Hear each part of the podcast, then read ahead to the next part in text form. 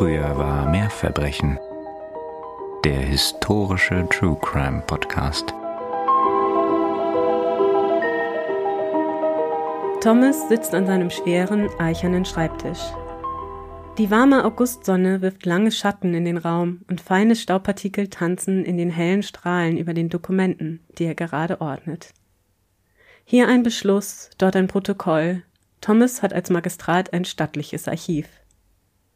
Mit einem Mal ein hastiges Klopfen. Noch bevor er sich ganz der Tür zuwenden kann, eilt sein Diener herein. Sein Gesicht ist erhitzt, seine Atmung hastig. Herr, bricht es aus ihm hervor, wisset ihr noch um den Mord an dem edlen Gentleman Harrison vor zwei Jahren? William nickt. Wie könnte er dieses Verfahren vergessen?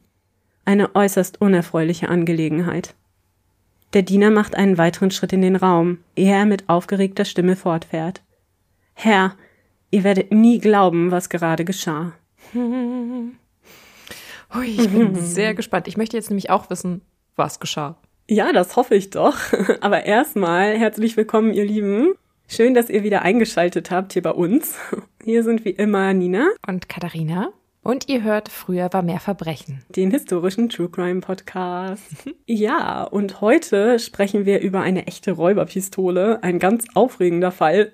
Ich hatte ja letzte Woche schon angekündigt, dass es heute um einen Fall geht, in dem nichts so richtig ist, wie es scheint. Also es ist nichts passiert und deswegen passiert was ganz Schlimmes, wer sich erinnert.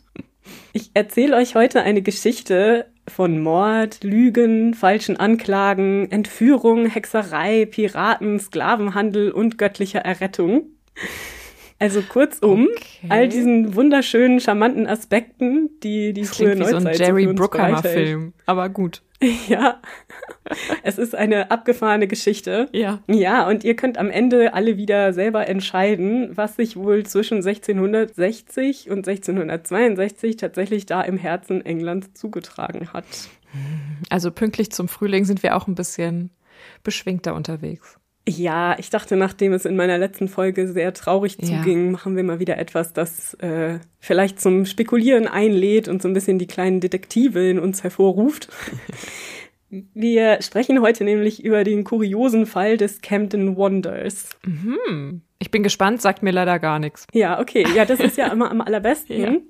Dann bin ich gespannt, was du zu der Geschichte sagst. Die ist nämlich wirklich abgefahren. Bevor wir loslegen, heute gibt's keine Triggerwarnung, aber dafür den allseits beliebten Quellen-Disclaimer.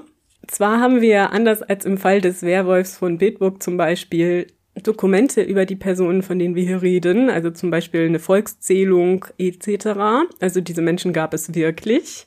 Aber natürlich haben wir die meisten Informationen über die Vorgänge, die ich hier gleich erzähle, aus Pamphleten und es gibt dann auch noch so äh, Balladen darüber mhm. und ähnliches. Also das ist alles etwas, das man mit so einem bisschen ja, mit so ein bisschen Vorsicht genießen muss. Ihr habt doch jetzt sicher eure Süßspeisen oder die Hunde schon angeleint und seid auf dem Weg nach draußen zum Gassi gehen. Die Süßspeisen oder die Hunde angeleint. genau.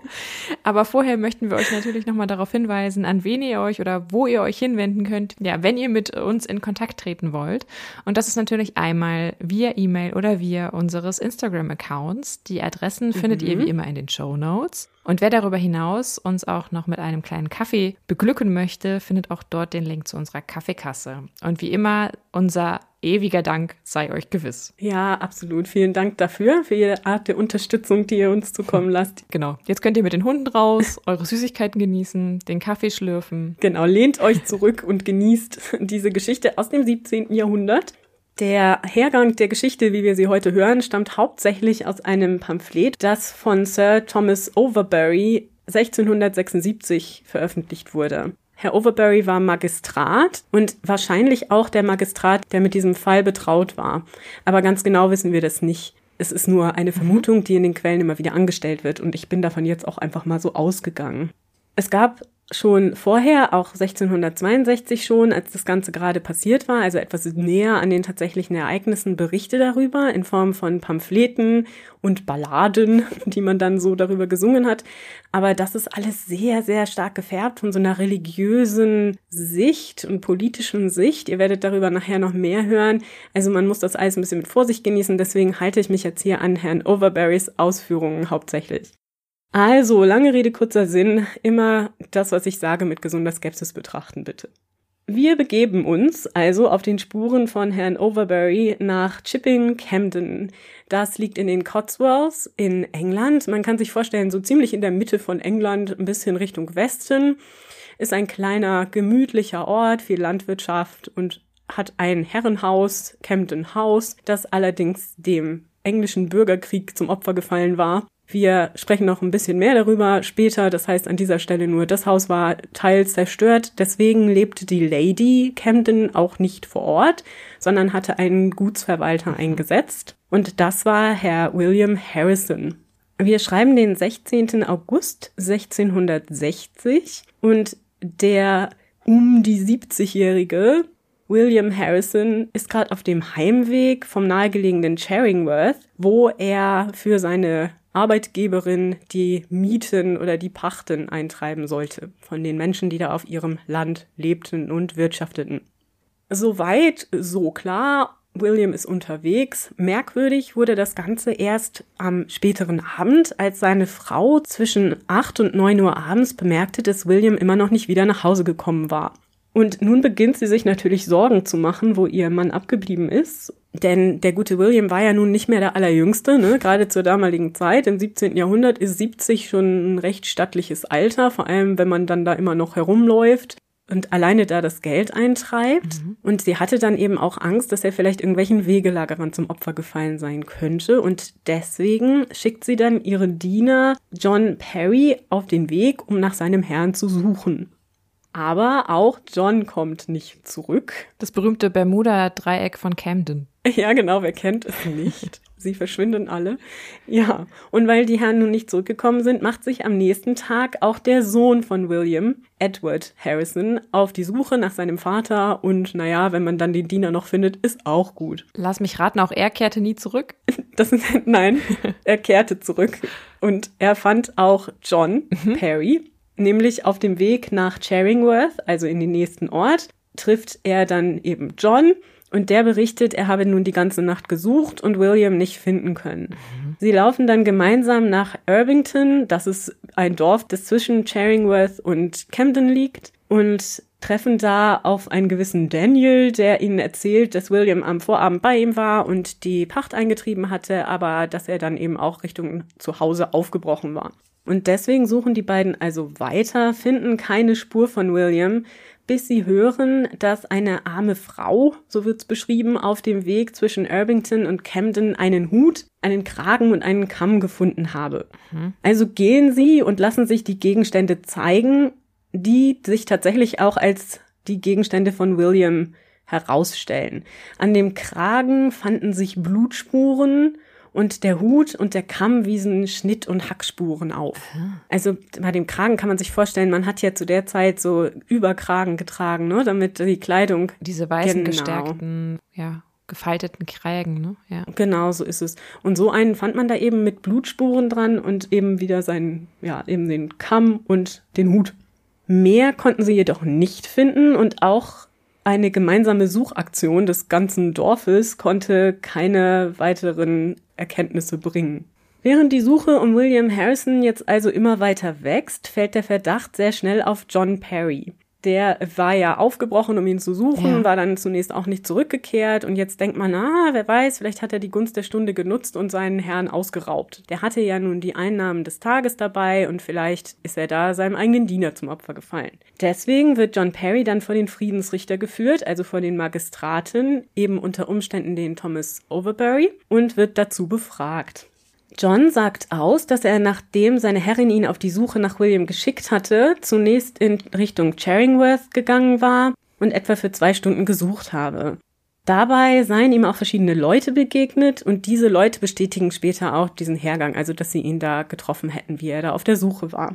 Dann habe er eine Stunde Pause gemacht und dann Richtung Charingworth weitergesucht. Bis Nebel aufkam und er sich dann so ein bisschen verlaufen hätte und dann hat er sich unter eine Hecke gelegt und da geschlafen. Bei Tagesanbruch, also morgens gegen 5 Uhr, sei er dann wieder aufgestanden und habe weiter gesucht. Welchen Monat hatten wir nochmal? Also ist das realistisch, dass man sich nachts dann einfach unter eine Hecke legt oder war es zu kalt, das zu tun? Nee, es war August. Ah, okay. Ja. Also das geht schon so einigermaßen, denke Mhm. ich, auch wenn es ein bisschen merkwürdig ist. Aber Ja. naja, wir haben auch das 17. Jahrhundert und die Maßstäbe für Merkwürdigkeit sind da noch ein bisschen anders, glaube ich. Oh nein. John trifft dann in Charingworth auf einen gewissen Edward Pleisterer, der ihm sagt, dass William dort am Vorabend 23 Pfund eingetrieben habe, aber ihn dann wieder verlassen habe. Also da ist er auch nicht mehr.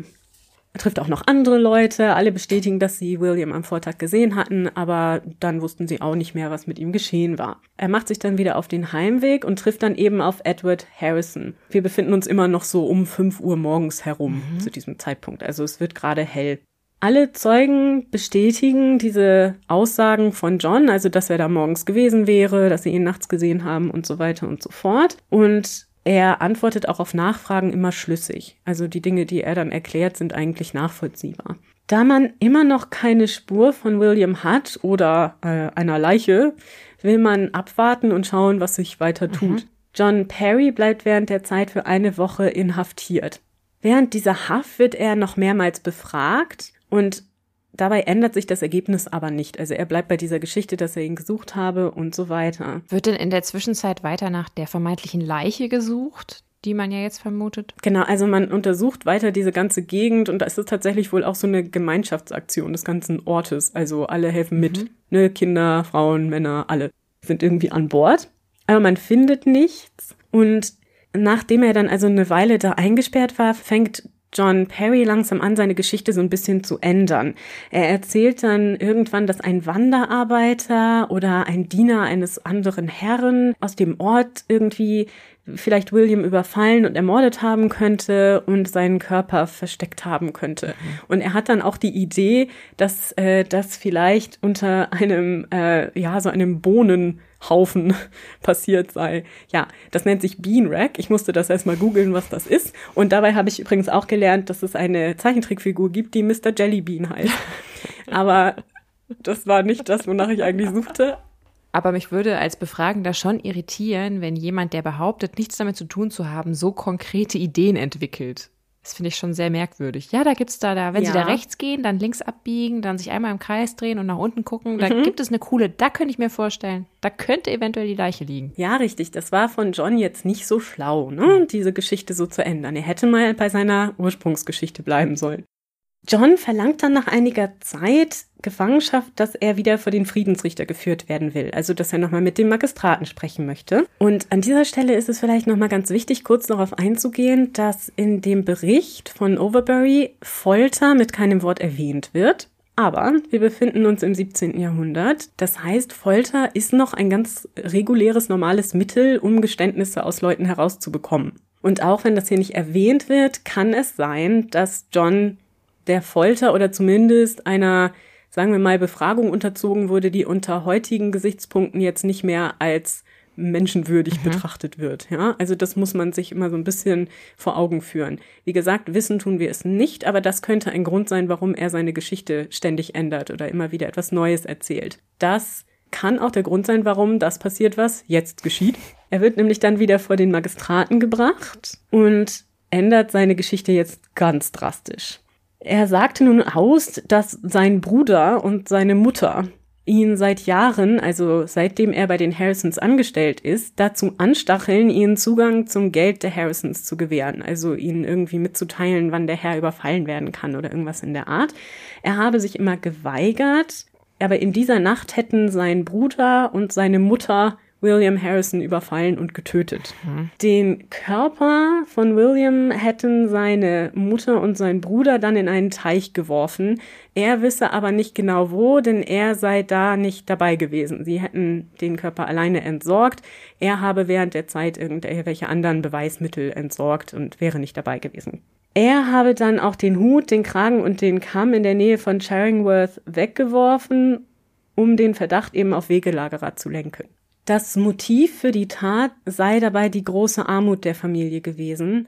Denn Joan Perry, also seine Mutter, war schon seit Jahren verwitwet. Das war sowieso schon so ein bisschen suspekt im Ort. Das mochte man nicht so gerne und man verdächtigte sie auch schon des Längerem der Hexerei. Deswegen war man auch gar nicht so überrascht, Aha. dass sie jetzt da so einen Anschlag verübt Aber hatte. kurze Frage, was kann die Frau im Zweifelsfall dafür, dass sie verwitwet ist? Es ist ja in der Regel keine freiwillige Entscheidung, die man trifft. Nee, aber du kannst ja wieder heiraten. Das Aha, ist ja das Mindeste. Okay. Ne? Also das hätte sie machen können, aber Hexen machen sowas oft nicht. Deswegen, okay. man hatte da schon so Verdacht, ne, dass sie da mit dem Teufel im Bunde stand. Und sein Bruder, Richard Perry, war seitdem so ein bisschen das Familienoberhaupt. Also er war der ältere Bruder und kümmerte sich so ein bisschen um Mutter und den jüngeren Bruder und hatte aber selber auch Frau und Kinder zu versorgen, hatte also viele Mäuler zu stopfen, in Anführungsstrichen, und deswegen vielleicht unter Umständen Interesse daran gehabt, dieses Geld zu stehlen. Jedenfalls durchsucht man dann auf Johns Aussage hin den Teich, den er eben bezeichnet hatte als den Ort, wo man die Leiche entsorgt hatte, findet aber nichts. Auch alle anderen Teiche des Dorfes werden durchsucht und alle anderen Orte, an denen man eine Leiche hätte verstecken können, zum Beispiel eben die Reste des Gemäuers da bei Campton House und so, äh, da auf dem Grundstück, aber Nichts wird gefunden. Gleichzeitig werden Joan und Richard Perry verhaftet und gemeinsam mit John nochmals vor den Friedensrichter geführt. Mit den Anschuldigungen konfrontiert, streiten die beiden, also Mutter und Bruder, das aber vehement ab und wissen überhaupt nicht, worum es da eigentlich geht und sagen, äh, nein, wir haben nichts damit zu tun. John besteht jedoch weiterhin darauf, dass es genau so gelaufen sei. Dann, als die drei abgeführt werden nach diesem Gespräch mit dem Friedensrichter, fällt Richard etwas aus der Jackentasche mhm. und zwar ein Faden, so ein dünnes Band. Und er sagt dann, ja, das sei ein Haarband, das seine Frau benutzt, also ein Haarband seiner Frau. Das ist durchaus möglich, denn man hat ja zu dieser Zeit die Haare so über so ein Band oft mhm. auf dem Kopf zusammengebunden. Ich weiß nicht, ob du da jetzt ein Bild vor Augen hast, aber das ist dann so, so, ein, so eine Rolle auf dem ja. Kopf quasi, kann man sich vorstellen.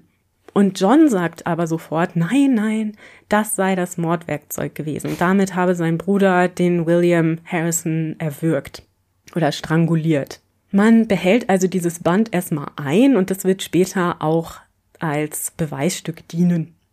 Auch ruft das Geständnis von John Erinnerungen an einen Überfall wach, der sich vor circa einem Jahr ereignet hatte. Und zwar war am Markttag, als die Familie Harrison nicht im Haus war, dort in ihrer Unterkunft eingebrochen worden und Geld gestohlen worden. Und einige Zeit danach wurde John Perry, also der Diener selbst, im Garten der Harrisons wohl überfallen, angeblich von zwei Männern in Weiß mit Schwertern, die ihn da angegriffen haben sollen. Also Aha. das äh, hatte sich vorher ereignet und man hatte für diese beiden Überfälle äh, nie Verdächtige festnehmen können oder gefunden. Also befragt man auch hierzu John nochmal und er behauptet jetzt, sein Bruder habe den Raub begangen und er habe die Episode im Garten nur fingiert, um den Eindruck zu erwecken, dass Räuber es eben auf die Harrisons abgesehen hatten, weil man dann eben noch möglicherweise okay. später noch weitere Raube begehen konnte oder so. Jetzt kommt es also zu zwei gesonderten Anklagen gegen die drei Perrys, eine wegen des Raubes ne, und eine wegen des Mordes an William Harrison. Nun funktionierte das Ganze mit den Verhandlungen im 17. Jahrhundert noch etwas anders, zumindest wenn man sich in so einer ländlichen Gegend wie Chipping Camden befand. Und zwar war es so, dass es keinen örtlichen Richter gab, sondern der zuständige Richter reiste herum und hielt eben immer Hof in verschiedenen Orten. Und das passierte so mehrmals im Jahr und dann wurden alle anliegenden Verfahren auf einmal abgehandelt. Das waren in der Regel Strafverfahren, so Zivilverfahren und so weiter wurden eben vor dem Magistrat, also dem Friedensrichter entschieden. Mhm. So ist es auch im Fall der Perrys gewesen. Und als der Richter dann ankommt und das Verfahren eröffnet werden soll, ist der aber nicht bereit, den Mord zu verhandeln, weil es eben keine Leiche gibt. Ja, ist ja vielleicht nicht ganz unclever. Nee, richtig. Das ist eigentlich ein ganz guter Plan. Ja. Also kommt es im September zur Verhandlung nur über den Raub. Es kommt also zur Verhandlung wegen des Raubes an dem Verschwundenen oder wegen des Raubes, der ursprünglich schon mal gemeldet worden war? Ja, genau, wegen dieses Raubes, der ein Jahr zuvor stattgefunden hatte, ah, okay. da als Markttag Mhm. Mhm. Neben der Mutter und dem Bruder plädiert jetzt auch John Perry auf nicht schuldig des Verbrechens. Also alle drei sagen jetzt, sie hätten diese Tat nicht begangen, also diesen Raub. John hält aber trotzdem immer noch an der Mordgeschichte fest und behauptet später auch noch, seine Mutter und sein Bruder hätten versucht, ihn noch im Gefängnis zu vergiften. Aber jetzt, an diesem Moment, stehen die drei erstmal vor Gericht wegen des Raubes und bestehen darauf, unschuldig zu sein. Man redet jetzt mit ihnen oder redet auf sie ein, wenn man sie überzeugen will, sich einfach schuldig zu bekennen. Denn es gab zu dieser Zeit einen ganz besonderen Kniff und dazu müssen wir ein ganz klein bisschen den historischen Kontext hier einbauen. Ich versuche mich kurz zu fassen. Der Fall ereignete sich nämlich in einer politisch wirklich unruhigen Zeit in England. 18 Jahre zuvor waren politische und religiöse Spannungen zum englischen Bürgerkrieg eskaliert. Und ich will jetzt gar nicht zu lange darauf eingehen, was es da genau war und worum es genau ging, aber es ist so ein interessantes Thema, also gerne noch mehr darüber lesen. Es ist tatsächlich auch so ein Thema, das, glaube ich, im deutschen Geschichtsunterricht jetzt nicht so oft besprochen wird. Aber kurz gesagt waren es Spannungen zwischen dem regierenden König Charles I. und dem Parlament. Weil der Stuart-König Charles stark von der göttlichen Berufung zum Königtum und damit einer absoluten Monarchie überzeugt war. Und das Parlament aber in England in Wahrheit schon seit dem 14. Jahrhundert ein hohes Mitbestimmungsrecht hatte und das auch einforderte. Und deswegen kam es da eben zu Spannungen, wer jetzt da welches Sagen hat. Und zum anderen war die Spannung zwischen dem anglikanischen Königshaus sowie den Katholiken und Puritaniern im Lande, von denen auch sehr viele zum Adel gehörten, sehr groß. So kam es zum Bürgerkrieg zwischen den königstreuen Kavalieren und den Streitkräften des Parlaments, den sogenannten Roundheads. Der Krieg wütete von 1642 bis 1649, forderte auch sehr viele Opfer und endete mit einem Sieg der Parlamentarier und auch mit der Hinrichtung Charles I. England wurde damit zu einer Republik und auch Irland und Schottland wurden bis 1651 erobert und zu dieser Republik hinzugefügt. Und das war dann das erste Commonwealth von England, Schottland und Irland. Oliver Cromwell, von dem die meisten mhm. Leute sicherlich schon gehört haben, wurde zum Lord General und später dann zum Lord Protector ernannt und wurde somit faktisch zum Staatsoberhaupt. Und das kann man sagen, war so etwas wie eine Militärdiktatur.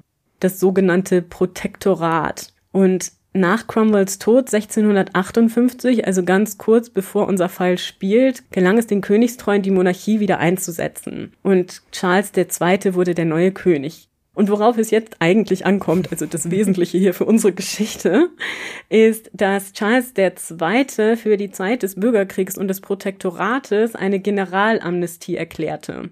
Das heißt, jedes Verbrechen, zu dem sich der Verbrecher bekannte, konnte vergeben werden. Mhm. Und damit konnten eben auch die Parrys für den Raub, der ja 1659, also vor der Wiedereinsetzung des Königs, äh, geschehen war, begnadigt werden, mhm. wenn sie sich schuldig bekannten und um diese Amnestie baten.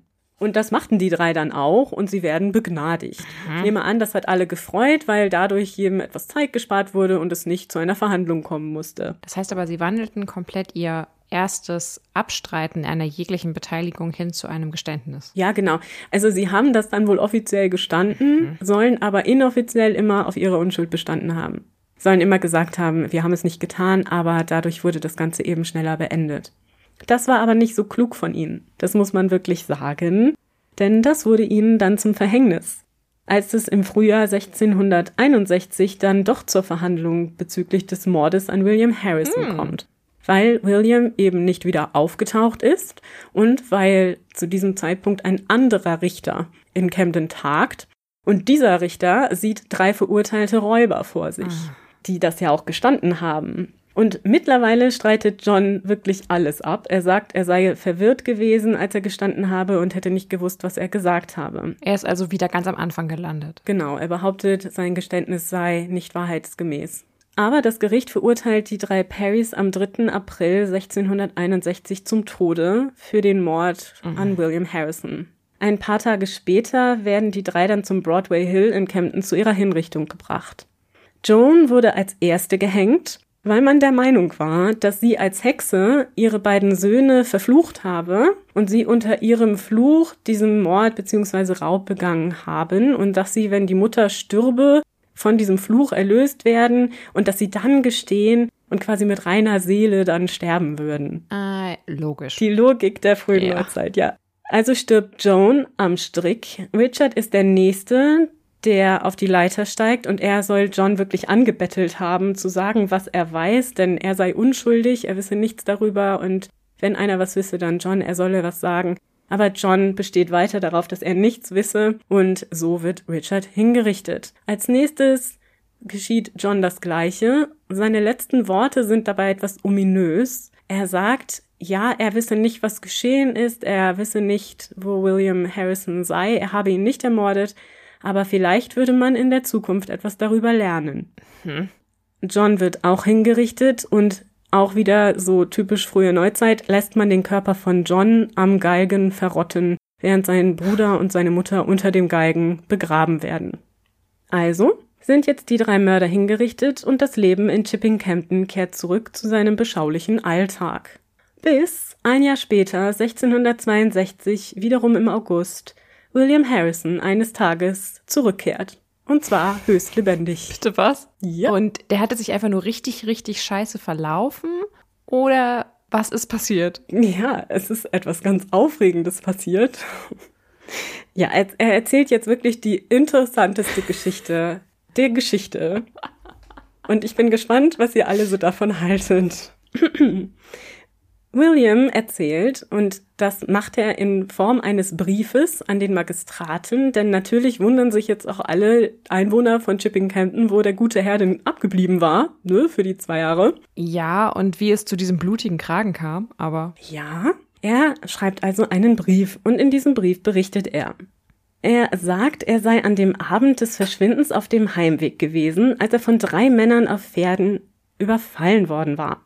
Einer der Männer habe ihn mehrfach mit einem Schwert geschlagen und ihm in die Seite gestochen. Mhm. Ein zweiter Mann habe ihm sein Schwert ins Bein getrieben und er habe sich dabei die ganze Zeit mit seinem Gehstock verteidigt. Soweit, so völlig unglaubwürdig. Krasser Typ. Aber statt nun sein Geld zu rauben, sollen die Männer ihn auf eines der Pferde geladen und mitgenommen haben. Weil es ja nichts Besseres gibt, als einen 70-Jährigen noch mitzunehmen. Ja, genau. Das macht total Sinn, ne? Mit Krückstock. Ja. Ja, nachdem du ihn zweimal mit dem Schwert durchbohrt hast und ihn auch noch zusammengeschlagen hast. Aber egal. Also, man nahm ihn dann mit und als man kurz Rast machte, sollen die Männer ihn in eine Steingrube geworfen haben und ihm sein Geld abgenommen haben. Er will sie dann auch gefragt haben, was sie von ihm wollen, da sie ja nun sein Geld schon haben, aber er wird nur geschlagen und wieder aufs Pferd geladen. Und sie haben ihm dann die Taschen so voller Geld gestopft, dass er, ja, dass er später davon Hämatome bekam. Also ganz schlimm. Was, die nehmen ihm erst das Geld weg, dann geben sie ihm ganz viel Geld wieder. Mhm. Und dann ist er parallel irgendwie auch noch Chuck Norris. Ja, pass auf, dazu kommen wir noch. Ja. Oh Gott. Schließlich macht man bei einem Haus Rast und er ist wohl in einem ziemlich schlechten Zustand. Also ich wundere mich, dass er noch überhaupt am Leben ist. Also der ja. Typ ist echt richtig gut. So mit unbehandelten Schwertwunden und überhaupt. Aber äh, man legt ihn dann da in ein Bett und ein kleines Mädchen kümmert sich die Nacht lang um ihn und gibt ihm Brühe und Alkohol und am nächsten Tag geht die Reise weiter. Nach ein paar Tagen Reise gelangt man dann schließlich in eine Stadt namens Deal, die am Ärmelkanal liegt, an der Ostküste von England tatsächlich. Ich habe mal nachgeguckt, auf der anderen Seite von London, also ein ganz schönes Stück von Chipping Campden entfernt und keinesfalls die nächste Stadt an der Küste, nur mal so mhm. angemerkt, sind circa 300 Kilometer zwischen Chipping Campden und Deal. Dort sei William dann für sieben Pfund an einen Mann namens Renshaw verkauft worden und auf ein Schiff geladen worden. Dort auf dem Schiff habe man sich um seine Wunden gekümmert und er sei circa sechs Wochen auf dem Schiff geblieben, bis, Entschuldigung, die Geschichte ist echt gut, bis das Schiff auf offener See dann von osmanischen Piraten überfallen wurde, die William und noch andere Sklaven dann mitgenommen haben auf ihrem Schiff und mit ins Osmanische Reich, wo man ihn in der Stadt Smyrna, das ist das heutige Izmir, an einen 87-jährigen Arzt verkauft habe. Okay. Scheinbar ging es William bei diesem Arzt ziemlich gut. Ich weiß nicht, ob er jetzt Fähigkeiten dementsprechend hatte. Er behauptet in seinem Brief, er hätte sich ein bisschen so mit Physik ausgekannt. Ich habe keine Ahnung, woher. Er war ja Gutsverwalter. Aber nun ja. Jedenfalls hat dieser Arzt ihn wohl recht gemocht, denn er schenkt ihm eine Silberschale um daraus zu trinken, wie man das so macht mit seinen Sklaven. Er hätte ihn wohl auch mal fast geschlagen, aber er hat ihn so gern gemocht. Außerdem hatte der Arzt eine gewisse Schwäche für alles Englische. Er war mal in England gewesen und fand, dass England das beste und größte Land der Welt war. Nun ist es aber so, dass der Arzt nach einer Weile stirbt. Er war ja nun auch durchaus schon älteren Semesters. Und William macht sich jetzt mit seiner kleinen Silberschale im Gepäck auf den Weg zum nächsten Hafen. Dort findet er kein englisches Schiff, wohl aber ein Schiff aus Hamburg. Und er versucht, eine Überfahrt nach Portugal zu bekommen. Die Seeleute haben aber wohl Angst vor den Suchern, die ja ganz bestimmt jetzt nach diesem 70-jährigen Sklaven suchen und wollen ihn zunächst nicht mitnehmen, weil sie Angst haben, dass sie deswegen dann erschlagen und ermordet und ausgeraubt werden würden. Doch schließlich darf er doch mitfahren, weil der Kapitän des Schiffes seine Silberschale sieht und dann wohl die Gier genug geweckt wird. Jetzt ist es aber so, dass man ihm schon von vornherein sagt, es wird etwas unbequem, denn er muss im Bug des Schiffes unter Brettern und unter der Ladung verborgen liegen, wird aber wohl mit Essen und Trinken versorgt. Wohlgemerkt, der Herr ist jetzt um die 72 Jahre alt und wir haben das Jahr 1662. Okay. Man bringt ihn nach Lissabon und lässt ihn da einfach so rumstehen, ohne Geld, auf der Straße. In Lissabon, also er hat auch unwahrscheinliches Glück, ne? Gott lächelt auf ihn herab, denn in Lissabon ja. trifft er dann rein zufällig einen Engländer, der ihm helfen will, weil er Mitleid hat und ihn so sympathisch findet. Er nimmt ihn mit nach Hause, gibt ihm Unterkunft und Essen und schließlich organisiert er für ihn auch die Überfahrt nach England und gibt ihm als Taschengeld sieben Pfund. Er hat es auch mit den sieben Pfund, ne? Waren mhm. das nicht auch sieben Pfund, für die er gekauft wurde ursprünglich? So ist es genau. Also ist das quasi wieder so zurückgekehrt, nicht? Ja. Er kommt dann also auf diesem Wege zurück nach England, landet in Dover an und lässt sich in London erstmal neu ausstatten und ist dann zurück nach Hause geritten. Deswegen sieht er auch nicht so aus, als hätte er so eine schwere Tortur hinter mhm. sich. Ne? Er hat ja da erstmal noch äh, sich umsorgen lassen. Typ. Ja, das ist die kuriose Geschichte des Camden Wonders, denn wie wir jetzt sehen, kann natürlich die Familie Perry William Harrison nicht ermordet haben, denn er war ja nicht tot. Aber das heißt, entweder hat unser William einen ganz, ganz üblen Pilz geraucht, mhm. während er weiterhin in Camden irgendwo rumlag, ja. oder er ist irgendwie in Sherazades Fußstapfen getreten und erzählt gerne Stories. Ja, genau. Für die Zeitzeugen jedenfalls war es ganz klar. Also es gab damals schon verschiedene Lager. Die wenigsten Leute hatten kein Problem mit der Geschichte, die William da erzählte. Aber es war schon so, dass man ja stark glaubte, dass diese Joan Perry eine Hexe war. Und deswegen erklärte man sich das dann so ah, und auch ja, um klar. sich natürlich selber so ein bisschen das Gewissen zu erleichtern. Ja, es sei ja so gewesen, dass Joan Perry ihn verflucht habe und er deswegen nun auf diese Reise geschickt worden war. Also sie war am Ende doch schuld. Und deswegen war das Ganze auch so ein bisschen unglaubwürdig, weil es durch Hexerei das kriegt man das mehr so unter der hin. Rubrik, was nicht passt, wird passend gemacht, oder? Ein ganz bisschen, ne? Es ist halt auch ein bisschen mhm. unglücklich, wenn man jetzt drei Menschen hingerichtet hat, die offensichtlich nicht schuldig sein können des Verbrechens. Aber man merkt sehr stark, wie aufgeladen das zu der Zeit war. Ne? Ich hatte ja schon dieses Pamphlet erwähnt von 1662, das also direkt im Anschluss an Williams Rückkehr geschrieben worden war. Und da wird wirklich super stark auf Hexerei eingegangen. Verschiedene Bibelstellen werden zitiert und eben diese göttliche Errettung des gerechten William Harrison und seine Rückführung ins Heimatland und so eben mhm. durch göttliche Fügung. Und dass man eben auf jeden Fall von Hexerei ablassen sollte, denn sonst würden solcherlei Dinge passieren. Ähm, später gab es auch noch einen Artikel im Cheltenham Examiner, das war 1862 und da ändert sich die Geschichte schon wieder drastisch. Zum Beispiel ist John Perry in der Version ein Schwachsinniger. Das ist ein Zitat, bitte, nicht meine Meinung. Und das spiegelt sehr stark in der ganzen Erzählung der Geschichte eben die viktorianische Weltsicht wieder. Ja. Also das ist auch schon spannend, wie sich diese Geschichte in den Jahrhunderten dann wandelt, aber immer wieder auch Thema ist. Und es ist tatsächlich auch so, dass in England noch bis 1954 aufgrund dieser Geschichte im Gesetz ein kein Körper, kein Mord Artikel mm. verankert war. Das heißt, man durfte oder man hatte es zumindest sehr, sehr schwer, jemanden wegen Mordes zu verurteilen, wenn keine Leiche gefunden wurde, eben weil man durch diesen Fall gewarnt war. Ja. Es gab dann auch später das Gerücht, woher das kommt, weiß keiner so ganz genau, dass Williams Ehefrau sich kurz nach seiner Rückkehr erhängt habe. Und das mhm. hat natürlich noch wieder mehreren Spekulationen so Boden geliefert, ne, kann man sich vorstellen. aber es gibt dafür wirklich keinerlei Belege und ist wahrscheinlich eher so eine lokale, na, so eine juicy Story, die sich daraus entwickelt hat. Mhm. Tatsächlich ist es so, dass wir aus den Volkszählungen, die danach getätigt wurden, sehen können, dass William ein sehr, sehr geschätzter Bürger von Chipping Camden blieb und bis ins hohe Alter. Er verstarb selber, ich glaube, mit 82 Jahren, also er ist ziemlich alt geworden. Auch sehr, sehr bemerkenswert für jemand, der so eine Tortur hinter sich hat mit über ja. 70 im 17. Jahrhundert. Aber nun lassen wir das mal dahingestellt. So, dann schauen wir mal, zusammen jetzt vielleicht, was wirklich passiert sein könnte, oder? Mhm. Also es gibt ja vier grobe Möglichkeiten, ne? Also in jedem Fall muss ich sagen, ich bewundere die Cojones, die der 70-jährige, 72-jährige William an den Tag legte. Also gehen wir mal davon aus, alles das stimmt so. Also es verschwindet ein 70-jähriger, er kehrt zwei Jahre später wieder, erzählt diese total glaubwürdige Geschichte. in Klammern, ja. dann hat er entweder gedacht, meine Zeitgenossen sind ziemlich einfältig mhm. oder ich bin der beste Lügner aller Zeiten. Oder natürlich ist es wirklich so passiert, was ich jetzt aber ehrlich gesagt nicht glaube. Nee, das glaube ich auch nicht. Das sind auch schon so meine Punkte hier, ne? Ich habe mir so als erstes gedacht, es könnte sein, dass die Geschichte nie passiert ist, ne? Wie ja. wir das ja auch schon bei Peter Stubbe gesagt haben. Mhm. Ich meine, es ist sehr lange her, aber es ist wirklich unwahrscheinlich, dass gar nichts passiert ist. Denn wir haben mhm. zum Beispiel Gerichtsaufzeichnungen über die Verurteilung wegen des Mordes.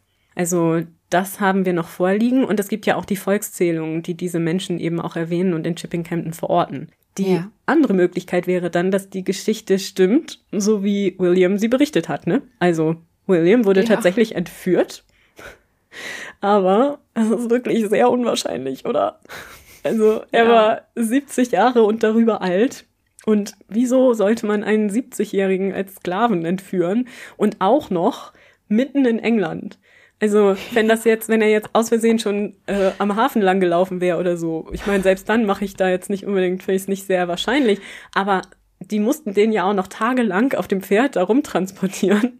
Und dann, wie gesagt, mit einer zweifachen Schwertwunde, die nicht behandelt wurde in dem ja, das Alter. ist einfach auch, äh, also ich kann mich jetzt natürlich schwer in einen Sklavenhändler reinversetzen, aber das ist einfach total un unökonomisch. Ja, das wer würde das denn Sinn. machen? Ja, absolut. Ja. Ich meine, die Wahrscheinlichkeit, dass er stirbt, ist größer als alles andere tatsächlich. Ja. Traurig aber wahr. Es ist auch verdächtig, dass in seiner Geschichte keinerlei Namen vorkommen, außer der Renshaw ja. in Deal. Nicht mal der Name seines Arztherren, den er da ja für irgendwie fast zwei mhm. Jahre bedient haben soll. Und auch die Beschreibung, also er beschreibt eigentlich die Orte, an denen er ist, überhaupt nicht. Er nennt keine Namen von Hafenstädten oder so, also außer Smyrna. Aber das dürfte ja. auch was sein, das ihm bekannt ist, egal ob in Chippen Campton oder im Osmanischen Reich. Also das dürfte er gehört haben. Und deswegen, das ist alles schon ziemlich verdächtig, ne? Und die Geschichte ist einfach absolut viel zu fantastisch, um wahr zu sein. Also das halte ich wirklich für ein Gerücht.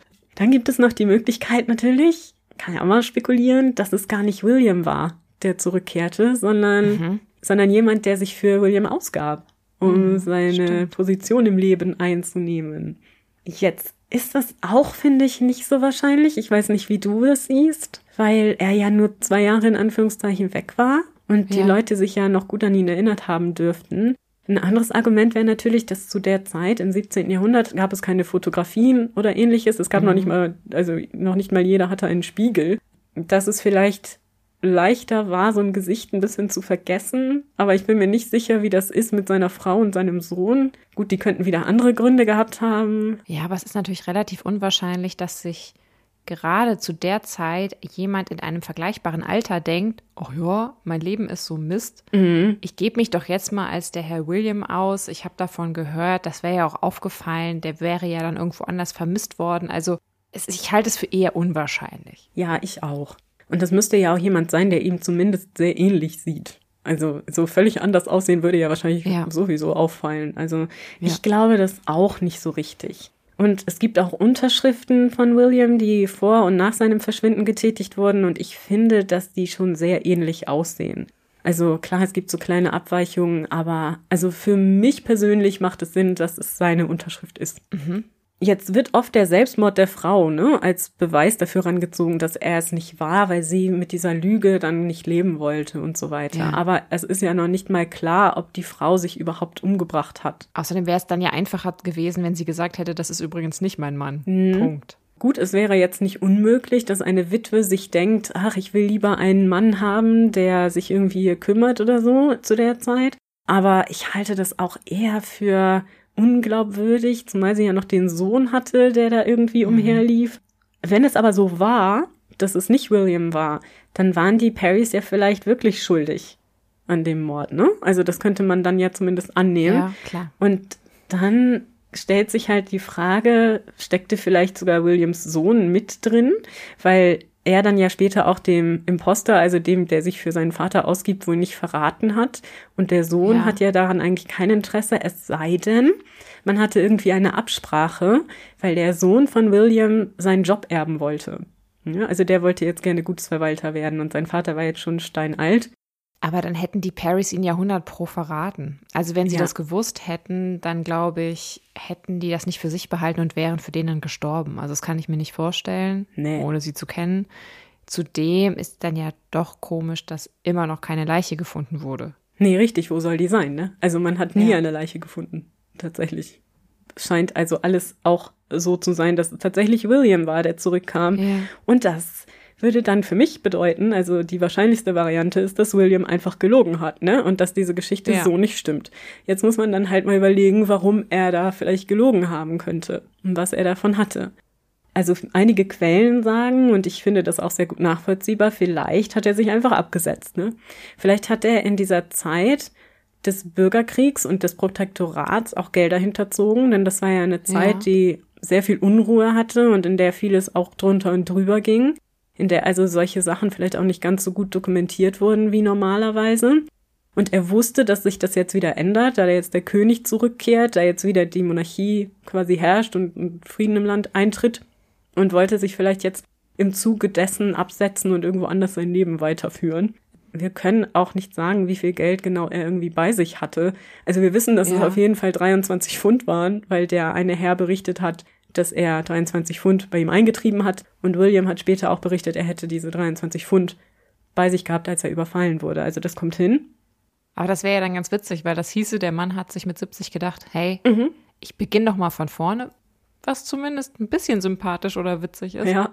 Trotzdem umso bitterer, dass dafür dann drei unschuldige Menschen hingerichtet wurden. Mhm. Die Frage ist dann natürlich, wo ist er hin und warum ist er dann zurückgekehrt? Ja, vielleicht weil ihm das Geld ausgegangen ist. Ich meine, möglich ist es. Gut, wir wissen es natürlich nicht, ne? Es kann auch tausend andere Gründe gehabt haben, aber es steht ja fest, dass er für zwei Jahre abgängig war. Also er war für zwei Jahre nicht da. Ja gut, klar. Ich meine, mit 70 bist du halt nicht mehr in der Lage, wahrscheinlich in der Zeit dich so selbst zu versorgen, mit Geld zumindest Mhm. nicht. Du kannst ja nicht so einfach dich mal als Tagelöhner wahrscheinlich verdingen wie als jüngerer Mann. Nee, genau. Aber er wäre ja auch irgendwo aufgefallen. Also stellt euch mal vor, plötzlich kommt so ein 70-Jähriger, den keiner kennt, in euer Dorf, in eure Stadt und sagt so, hey, hier bin ich. Ja, Lebt da zwei Jahre und verschwindet wieder. haut dann wieder ab. Ja. ja. Es ist eine total abgefahrene Geschichte. Ja. Und ich meine, die ultimative Lösung dafür finden wir natürlich hier auch nicht, ne? Also, ihr dürft alle gerne selber entscheiden, Mhm. was ihr denkt, was da passiert ist. Also, ich halte es einfach nur für sehr unwahrscheinlich, dass seine Geschichte der Wahrheit entspricht. Ja. Aber es kann natürlich auch sein, dass er irgendwie in geheimer Mission unterwegs war, ne? Das sagen auch einige. So, vielleicht hatte die Viscountess, also seine Arbeitgeberin, die Lady Juliana Campton, ihn auf irgendeine Mission geschickt. Ne? Und dann Ja. stellt sich ja auch die Frage, wusste John Perry etwas darüber? Weil er hat ja noch so ominös am Geigen gesagt, ja, ihr werdet vielleicht bald darüber etwas lernen. Also man Aber weiß es wäre er dann trotzdem in den Tod gegangen? Also hätte er dann nicht zumindest versucht, was zu verraten? Ja, also ich weiß es auch nicht. Ich finde die Geschichte nur total abgefahren. Ja, das ist eine super Geschichte. Ja, aber das hat sowas von Tausend und einer Nacht irgendwie. Ja, und eventuell ist es ja auch so, dass es vielleicht genauso passiert ist, wie Ja. er erzählt hat. Auch wenn das die absolut unwahrscheinlichste Erklärung ist. Aber irgendwie wäre das so eine ziemliche Ironie der Weltgeschichte, wenn es doch stimmt. Ja, also ja, wie gesagt, ich weiß es auch nicht. Aber die Geschichte ist auf jeden Fall gut. Und wenn es nicht Ja. wahr ist, dann ist es gut ausgedacht. Das muss man und ich sagen. meine, ich gönne das jedem 70-Jährigen noch so mal noch so ein Abenteuer zu erleben. Ich meine, 70 ist ja auch das neue 30, aber ja gut, aber damals war es halt irgendwie das alte 100. weil also im 17. Jahrhundert 70 zu sein, war schon ein stolzes Alter. Ja. Also nicht, man denkt ja immer gerne, die sind alle schon mit 30 gestorben, also so war es nicht. Ja. Es sind immer Durchschnittsalter, die Kindersterblichkeit war höher. Also es sind schon mehrere Leute auch 70 geworden, aber du warst da wirklich schon alt mit 70, nicht so wie heute. Du hattest ja nicht Ja. die gleiche medizinische Versorgung oder irgendwas in der Art. Also der war jetzt mit Sicherheit nicht so fit und also ich finde schon die Stelle unglaubwürdig, wo er zweimal mit dem Schwert durchbohrt wird. Aber dass der auch die Cojones hatte, hinterher das zu behaupten und zu erzählen, das finde ich schon sehr interessant. Vor allem, wenn die Geschichte nicht stimmt, denke ich mir, es ist schon bemerkenswert, dass der Mann gar keine Probleme hatte, genau das zu erzählen, was er erzählt hat, weil da wären ihm ja auch wahrscheinlichere Stories eingefallen. Ja, mal sagen. total. Aber ich meine, er ist ja damit auch durchgekommen. Ne? Also alle fanden Ja. ihn danach total klasse. Und man hat ja dann eher versucht, noch zu argumentieren, warum dann die Perrys doch schuld gewesen sein könnten, was ich auch ganz interessant finde. Das spricht halt Ja. auch wieder so ein bisschen über den, ja, über die Zeit, ne? Und wie man die Dinge damals gesehen hat. Und es sagt halt auch viel über Vorurteile. Ne? Also, dass man Leuten eher glaubt, weil man ihnen glauben möchte, weil sie eher zu einer sozialen Gruppe gehören, der man eine gewisse Glaubwürdigkeit zuspricht. ja, absolut. Und einer anderen Gruppe wiederum per se misstraut. Mhm, richtig. Ich denke auch, genau so ist es. Also wäre das ein armer Zimmermann gewesen, Ja. der wieder zurückgekommen wäre, hätte man dem kein Wort geglaubt. Aber er war ja Gentleman. Mhm. Mit Namenszusatz. Und deswegen denke ich, das passt schon. Übrigens ist sein Sohn gar nicht sein Nachfolger geworden, sondern wir wissen aus der Volkszählung, die später Ha. erfolgte, dass jemand anders den Job übernommen hat. Das heißt also, auch das spricht gegen die Theorie, dass sein Sohn ihn irgendwie Ja, wegen stimmt. des Postens da aus dem Weg haben wollte oder so. Aber falls ihr demnächst mal irgendwie einen Termin vergesst oder irgendeine Aufgabe auf der Arbeit nicht macht oder so, dann überlegt euch doch diese Geschichte und schaut mal, wie eure Kollegen reagieren. Und wenn sie euch glauben, dann wisst ihr, okay, die sehen mich scheinbar als einen sehr glaubwürdigen Menschen an. Ja, richtig. ja, also das ist schon, also ne, wenn wenn man etwas nur mit genug Überzeugung behauptet. Ja. Ja gut, es gibt ja auch wirklich scheinbar Fälle, wo die Hunde wirklich die Hausaufgaben gefressen haben. Ja, natürlich. Von daher soll man nicht immer alle verdammen, die das sagen, aber ich glaube, in dem Fall ist die Wahrscheinlichkeit relativ gering, dass es wirklich passierte. Ja, das glaube ich auch. Und ein Teil dieser Geschichte wäre schon recht unglaubwürdig an sich, Ja. aber die ganze Kombination, mh, wie gesagt. Aber ihr dürft wirklich sehr gerne selber entscheiden und lasst uns gerne wissen, was ihr denkt, was da tatsächlich passiert ist Ja. und wie euch die Geschichte gefallen hat. Und ja, damit verlassen wir das 17. Jahrhundert vorläufig erstmal wieder und reisen ins 19. zurück, oder? Oh ja, wir gehen diesmal wieder ans Ende des 19. Jahrhunderts. Mhm. Ich habe langsam das Gefühl, da passierte auf der Welt relativ viel, was für uns relevant Ja, ist vor in Sachen Verbrechen. Wurde, glaube ich, viel aufgezeichnet, ne? Deswegen ist das immer Ja. so unsere favorite Genau. time in history. Mhm. Also es ist ein sehr spannender Fall, der, glaube ich, schon relativ bekannt sein wird. Ah, ich bin gespannt. Aber ich möchte nicht zu viel verraten. Mm, nee, es ist ja nur so ein kleiner Teaser, ne? Auch für mich, Ja, ich genau. habe ja auch keine Ahnung. Ich freue mich auf jeden Fall auch sehr darauf.